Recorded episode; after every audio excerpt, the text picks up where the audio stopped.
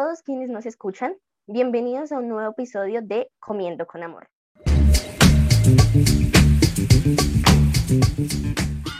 Nosotras somos Ana María, Geraldine y Laura, estudiantes de nutrición y dietética de la Universidad Nacional de Colombia. Hoy queremos hablar sobre un tema que nos llama mucho la atención y del cual hay una gran cantidad de información alrededor. Es sobre el azúcar, sobre su consumo, si es bueno o malo, si es necesario, qué debemos evitar, por qué deberíamos evitarlo y queremos hablarlo de una manera sencilla. Entonces, bienvenidos a todos.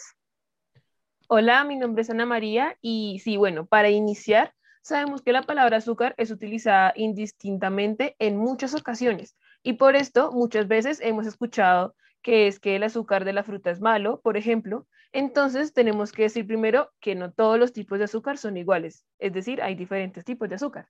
De forma general, el azúcar es un carbohidrato simple que puede estar naturalmente en los alimentos como la fructosa en las frutas o el azúcar producido artificialmente que es agregado a los alimentos durante su producción. Azúcar añadida o sacarosa o también conocida como azúcar de mesa. Esta es la que compramos en el supermercado y esta sacarosa está compuesta a su vez por dos monosacáridos, la glucosa y la fructosa. Ya veremos por qué esto último es importante. Buen día, eh, soy Geraldine Garzón y bueno, ustedes estarán preguntando, ¿y esta información qué? Lo queremos mencionar para poder dar paso a nuestro siguiente punto sobre el azúcar es malo o cuál de, de, estos dos tipos de azúcares que mencionamos anteriormente es el villano de la historia y por qué. Entonces, primero debemos saber que nuestro cuerpo no necesita azúcar añadida para sobrevivir, pero como sabemos, hace parte de la dieta de muchas personas porque sí, da un sabor agradable. Adicionalmente, existe un exceso en su consumo proveniente de alimentos procesados y ultraprocesados, del cual no somos conscientes muchas veces. Inclusive puede estar escondida en alimentos que aparentemente consideramos saludables. Muchos de los yogures y la granola que compramos contienen una cantidad importante de azúcar añadida que ignoramos.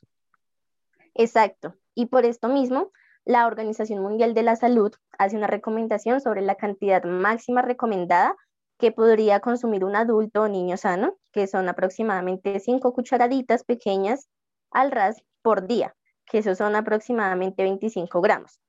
Sin embargo, cuando nos imaginamos la alimentación promedio de nosotros los colombianos, podríamos decir que esta cantidad que consumimos es mucho mayor que esto. Entonces, eh, por esta razón, lo que recomendamos es disminuir el consumo de azúcar añadida al máximo posible y con la regla de entre menos mejor.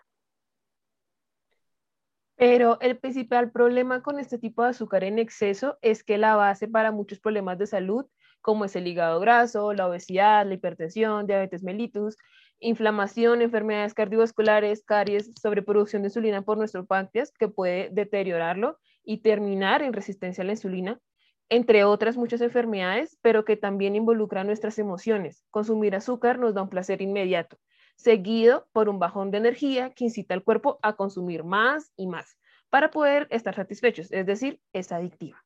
Pero inconscientemente no nos damos cuenta de esto. Sí, ahora yo también creo que como colombianos somos criados en un país, entre comillas, dulcero. Entonces, que ahora nos vengan a decir, quitemos el azúcar de toda nuestra alimentación, para muchos yo creo que es tormentoso y, también sonar como, como algo que no vamos a hacer, ¿cierto?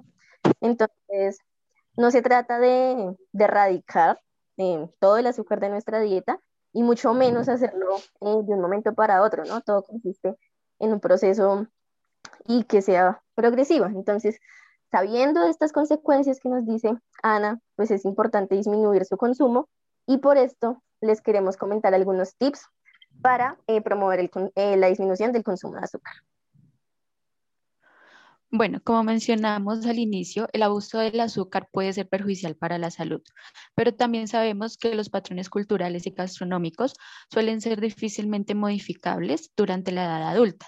Sin embargo, hay recomendaciones nutricionales fácilmente alcanzables, como primero, iniciar desde una edad temprana con la disminución de azúcares añadidos para que haya una adaptación más fácil y para adquirir el hábito eh, pues desde, la, desde una edad temprana. Eh, dos, se podrían emplear edulcorantes bajos o sin calorías, por ejemplo la stevia, como transición hacia disminuir el consumo de azúcar. añadida, pero ojo, precaución con ellos. Eh, tres, se, se podría también disminuir el consumo de productos de panadería. Este punto es muy importante debido a, que estos productos tienen un alto contenido eh, de grasas y azúcares simples.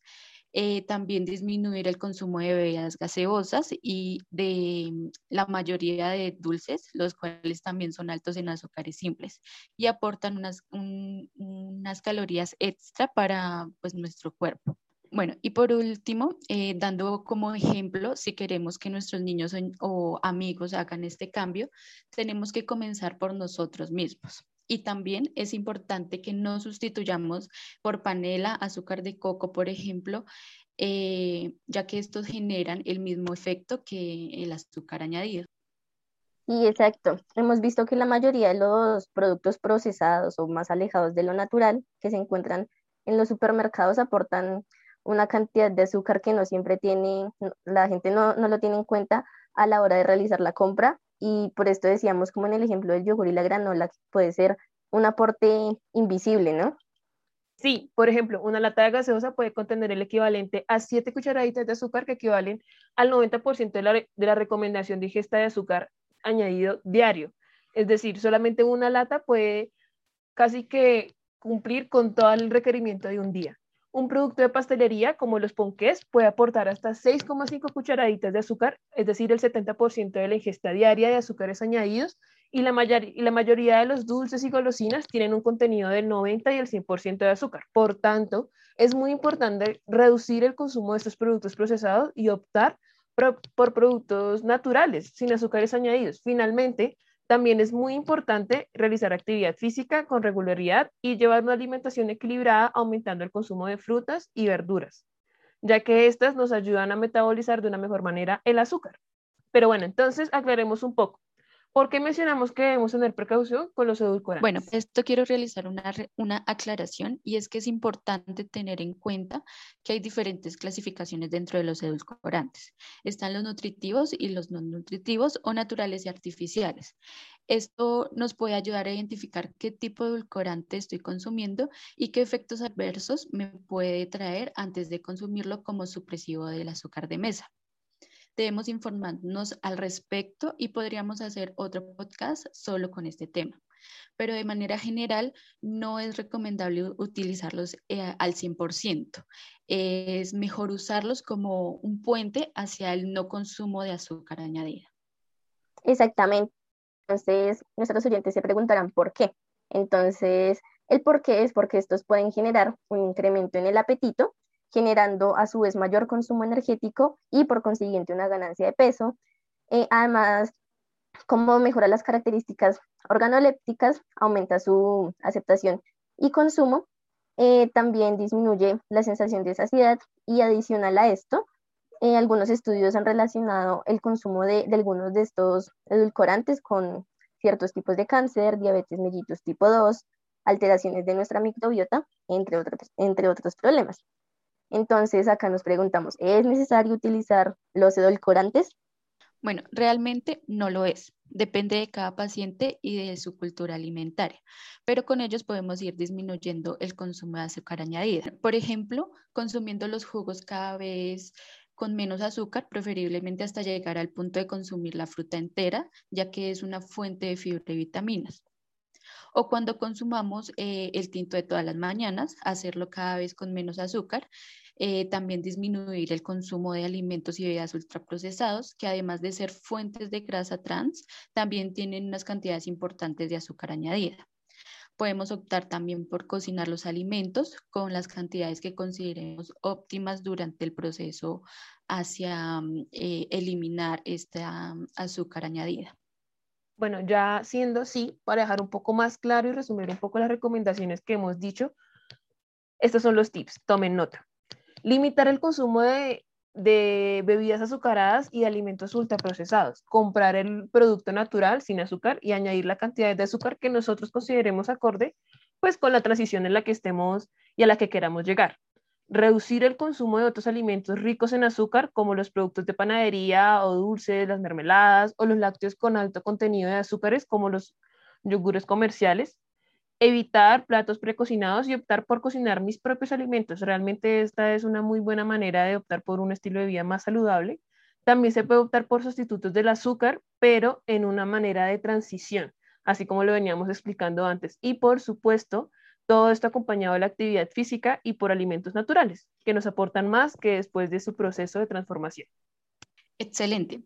Si queremos disminuir la cantidad de azúcar en nuestra dieta, también es importante hacerlo poco a poco para que nuestro paladar se vaya acostumbrando.